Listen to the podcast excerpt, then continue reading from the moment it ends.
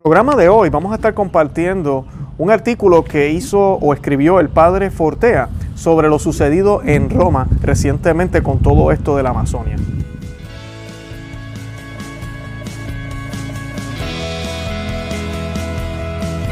Bienvenidos a Conoce, Ama y Vive tu Fe. Este es el programa donde compartimos el Evangelio y profundizamos en las bellezas y riquezas de nuestra fe católica. Les habla su amigo y hermano Luis Román y quisiera recordarles que no podemos amar lo que no conocemos y que solo vivimos lo que amamos. Hoy les voy a estar leyendo del blog del Padre Fortea, un reconocido sacerdote, cual creo que si no me equivoco escribe hasta para sí prensa. Y él pues eh, da una reflexión sobre el, el sínodo que eh, tuvo, se llevó a cabo el mes pasado, en octubre, en Roma, y deja saber algunas cosas muy interesantes. Así que la voy a leer completo, voy a dar unos comentarios brevemente, pero aquí podemos ver otro sacerdote más que se está dando cuenta de que las cosas tal vez no sucedieron como, como debieron haber sucedido. Y pues me parece muy inteligente y muy eh, honesto el comentario del padre Fortea. Pero antes de comenzar, quisiera que nos encomendemos a la Santísima Virgen. Y esto lo hacemos en el nombre del Padre, del Hijo y del Espíritu Santo. Amén. Oh bienaventurada María, fijos están y estarán siempre en vos los ojos de los fieles, como en la grande obra que a todos los siglos interesa. En vos encuentran los ángeles la alegría, los justos la gracia y los pecadores el perdón. Con justicia os invocan todas las criaturas, porque en vos y por vos la mano del Omnipotente ha reproducido en cierto modo todo lo que antes había creado dignaos admitir lo poco que yo puedo ofrecer a Dios y ofrecerlos por mí para que por vuestra intersección no sea rechazado. Amén. En el nombre del Padre, del Hijo y del Espíritu Santo. Amén. Bueno, sin más preámbulo, les voy a leer eh, del blog del Padre Fortea lo que él escribió y pues comentaremos al final. Dice, no pocas voces a lo largo y ancho del orbe católico han visto este sínodo de la Amazonia como una reunión maligna de, lo que quieren, de, los que quieren destruir a la iglesia. Por supuesto que esta visión es falsa, producto de aquellos que no conocen a esos obispos y al resto de integrantes de esta reunión. Yo tengo la suerte de haber predicado en varias diócesis selváticas. Sé que los obispos de la Amazonia son individuos sencillos que aman al prójimo y que defienden la fe católica. Nadie es hereje mientras no se demuestre lo contrario. Ahora bien, esas voces contrarias no son voces aisladas ha sido un clamor que de ninguna manera puede ser despreciado. ¿Qué ha sucedido para que el sínodo sea visto como una transición a la iglesia? El sínodo no puede pasar de largo como si no existiera esta cuestión, porque estamos hablando de que un tanto por ciento, nada despreciable del clero, no creo que baje del 5%, entiende este sínodo así. Este hecho merece un análisis por parte de los protagonistas, no solo una autodefensa. Resulta ridículo pensar que todos los obispos de la Amazonia son ultraprogresistas, pero dado que esta reacción hostil tiene su origen en el modo en que se perciben se percibe el esquema mental de los obispos progresistas, que ciertamente lo hay, se requiere que sea alguien de afuera, alguien de afuera de ese esquema, el que explique a los criticados por qué son criticados. Los criticados han mostrado bien claramente su incapacidad de tender puentes hacia esa masa de fieles que han pasado del rechazo a una enconada hostilidad. La crítica no es unidireccional, pero ahora me tengo que centrar en la recepción de la crítica por parte de los obispos amazónicos, o mejor dicho, por parte de una cierta tendencia presente en no pocos obispos amazónicos. No estoy diciendo que todas las críticas sean verdaderas y los criticados culpables, pero ese es el gran problema eclesial de esas tierras. Aquí nos hemos puesto a defender la ecología y lo veo muy bien, pero es verdad que había una gran lucha de fondo, una inmensa contienda entre mentalidades eclesiales acerca de cómo enfocar la entera evangelización allí y en cualquier parte del mundo. Y hay que hacer notar que según se enfocara el sínodo según una mentalidad a la otra, los resultados iban a ser muy distintos. Recordemos que la curia romana romana tenía todos los esquemas preparados para el comienzo del Vaticano II. Un cambio de los instrumentos de trabajo de cada documento y en la organización de los grupos supuso un cambio radical en las conclusiones. ¿Qué ha pasado para que un sínodo se convierta en un motor de tensiones? No es que hubiera tensiones y el sínodo las evidenció. Es el mismo sínodo el, es que se ha convertido en motor y generador de división. En el pasado existían tensiones y un sínodo o concilio era instrumento para superarlas. El sínodo siempre se ha visto como un símbolo de unidad e instrumento para ella. Pero en este caso, la iglesia, la iglesia entera, sale mucho más dividida en sus sentimientos de lo que estaba antes.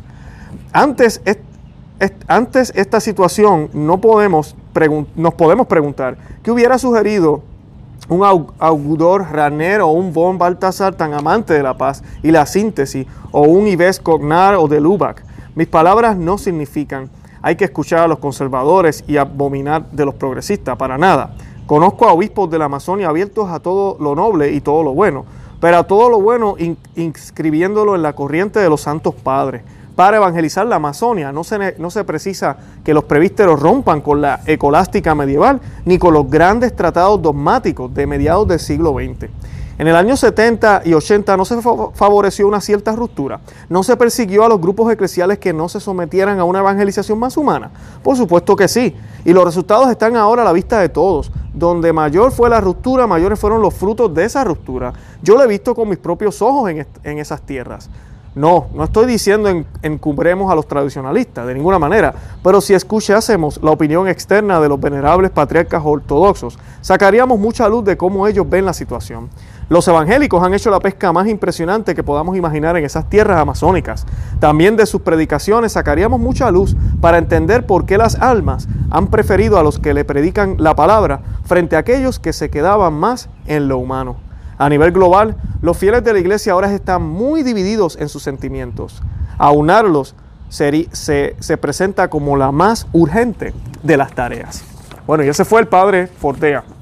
Y, quiero pues rescatar algunas cosas porque me pareció muy, muy acertada todo lo que él menciona aquí. Es triste que todavía a veces se divide la iglesia entre tradicionalistas y progresistas, pero lamentablemente así es.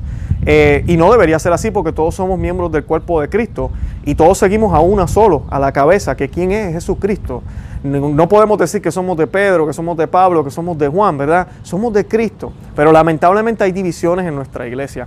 Y el, el padre Fortea apunta hacia eso, pero también apunta hacia el hecho de que hay unas críticas que se están dando, se están hablando. Y él es muy claro al decir, hey, estos grupos que están hablando, que están saliendo, que cada vez son más grandes, deberíamos escuchar esos grupos porque tal vez tienen algo que aportar. Lamentablemente, los miembros de, la curia romana han decidido autodefenderse y prácticamente ridiculizar a los católicos que están saliendo a la calle, incluyendo sacerdotes, a decir que esto está mal. Y el padre Fortea está pidiendo que se les dé la oportunidad y que deberíamos escuchar tal vez lo que ellos están diciendo. Algo que a mí me gusta que menciona es que dice aquí nos hemos puesto a defender la ecología. Y él ve eso como algo bueno, pero también dice que debemos enfocarnos en otras cosas que no sean solo eso. Y dice que deberíamos recordar lo que sucedió en el Concilio Vaticano II. Y esto sí a mí me sorprendió lo que él menciona aquí de cómo si se organizan los grupos de cierta forma, si se cambian los documentos de trabajo de cierta manera, en un sentido se puede, no dice la palabra manipular, la estoy diciendo yo, Luis Román, pero básicamente eso es lo que está diciendo. En los grupos, ¿verdad? Puede, haber un, resultado diferente. Y en el, en el sínodo, él dice que esto se evidenció y que lamentablemente este sínodo, esta reunión, en vez de ser un instrumento para la unidad, se convirtió en un instrumento para la división, lo cual no debe ser porque como él dice históricamente los concilios y los sínodos se han hecho para unificar a la iglesia y eso lo vemos en la historia, para eso se hacían los concilios, para aclarar una herejía, para aclarar algún error, para aclarar las dudas que tenía el clero o tenía la iglesia mundial universal. Y eh, lamentablemente se terminó el sínodo y lo que salió fue más división todavía. Ya la había antes, pero ahora la está peor. Y eso lo dice aquí también el padre Fortea. Además de esto, él menciona que no podemos romper con los tratados dogmáticos de mediados del siglo XX, ni tampoco con, con, con, con la escolástica medieval. No podemos hacer eso, no podemos romper con todo lo que la iglesia ya tiene. Y es bien interesante cuando la gente a veces comentan sobre esto que está sucediendo en la iglesia y se ponen a mezclar cosas eh, chinas con, eh, bueno, naranja, decimos, nosotros decimos en Puerto Rico China, naranja con manzana o manzanas con naranja. Y empiezan a decir, no, pero es que los indígenas tienen todo el derecho de ellos glorificar a Dios como ellos quieren hacerlo.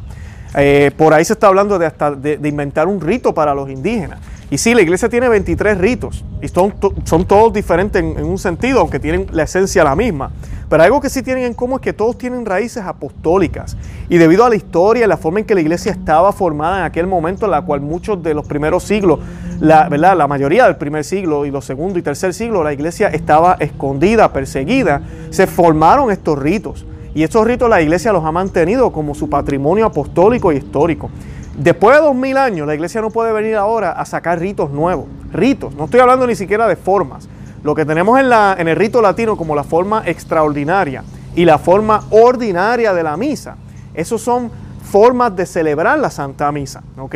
No es un rito nuevo, es la forma. Aquí se está hablando de ritos y de crear un rito nuevo en el Amazonia. ¿Con raíces de qué?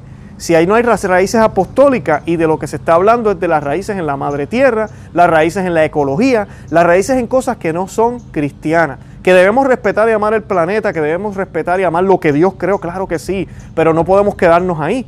nuestra vista debe estar puesta en el cielo. Y me gusta porque él habla de eso también. Él dice que nosotros debemos hacer como los evangélicos. Los evangélicos han hecho la pesca más impresionante que podamos imaginar en estas tierras, porque nosotros nos hemos quedado en lo humano. Nos hemos quedado en ayudar, en servir al pobre y mira, muy bonito en esa región, pero eso no puede ser el fin, porque a la larga sí ya tengo mi estómago lleno y ahora qué. Además de que la solución para todos los problemas que hay en el mundo se llama Jesucristo nuestro Señor. Tú no puedes seguir apagando el fuego con un poquito de agua y todavía sigue encendido el fuego ahí. El problema, lo que estás haciendo es controlándolo con los actos humanos tuyos. No, tenemos que destruir ese fuego y esa agua que puede destruir ese fuego maligno es Jesucristo, es su palabra. Y eso es lo que teníamos que, tenemos que hacer los católicos ahí, evangelizar, llevar misioneros comprometidos, como lo proponía el obispo Schneider. Grabamos un video sobre eso, los invito a que lo busquen. Y, y le dejaré los enlaces aquí también en la descripción. Cómo él propone que nosotros vayamos allá y coloquemos misioneros que vayan y coloquen el Santísimo, el Santo Sacramento, que hagan misa, y así sea una misa al mes nada más en algunas regiones, pero que esa misa sea una misa reverente. O sea que aquí no se trata de cantidad, sino que de calidad.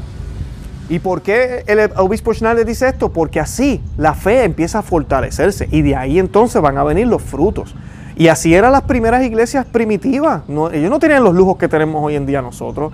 Pero tristemente ahora la iglesia quiere que adaptarse a los indígenas y prácticamente se está hablando de otros ritos, se están hablando de sacerdotes casados, se están hablando de diaconisa, porque también no solo esto es para esta zona, sino sabemos que hay una agenda detrás que lleva tiempo, tiempo, estamos hablando más de 100 años, buscando introducir todas estas ideas en la Iglesia Universal. Y si logran hacerlo en una región con el aval de la Iglesia, lo van a poder hacer en el mundo entero después de varias décadas o años. Así que tengamos siempre los ojos atentos. Pero me llamó la atención de que un sacerdote como el Padre Fortea, un sacerdote que de por sí no es tradicionalista, quiera hablar de esta forma, porque hasta ellos se están dando cuenta del problema que estamos teniendo en Roma. Así que lo que yo les invito a hacer es que oremos por el Papa y oremos por la iglesia. Estamos llamados a ser fieles al papado y fieles a la iglesia, pero estamos llamados a resistir. ¿Qué significa esto? El ejemplo que les doy siempre. Mi esposa es alcohólica, yo estoy llamado a ser fiel a ella, si ella fuera alcohólica, ¿verdad?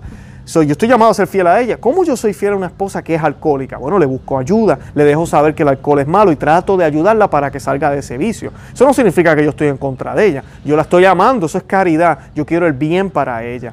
O también puedo ser fiel a ella y me pongo a tomar, ¿verdad? Y con ella juntos y, y los dos nos perdemos. También puedo hacerlo de esa forma. Pero la fidelidad que se nos pide en estos tiempos a usted y a mí como fieles católicos es una, una resistencia fiel a la iglesia, resistir con fidelidad, sin tener que, faltarle respeto a ninguno de los que están allá en Roma. Al contrario, orar por ellos para que ojalá reaccionen y le pongan un detente a esta agenda y así podamos mantener la fe como nos las entregó Jesucristo. Bueno, los invito a que visiten nuestro blog no se llama vivetufe.com que también nos visiten o se suscriban al podcast si no quieren ver mi carota o si quieren seguir viéndome, suscríbanse al canal. Aquí en YouTube denle a la campanita para que reciban las notificaciones. Y además de eso también los invito a que nos sigan en Facebook, Instagram y Twitter. Y nada, déjenle saber a otras personas que existimos. Si van al canal van a ver muchísimos videos de cuánto tema hay en la iglesia, de la iglesia de la fe y de los sacramentos y de todos esos temas para que sigan aprendiendo. Nada, los amo en el amor de Cristo y Santa María, ora pro nobis.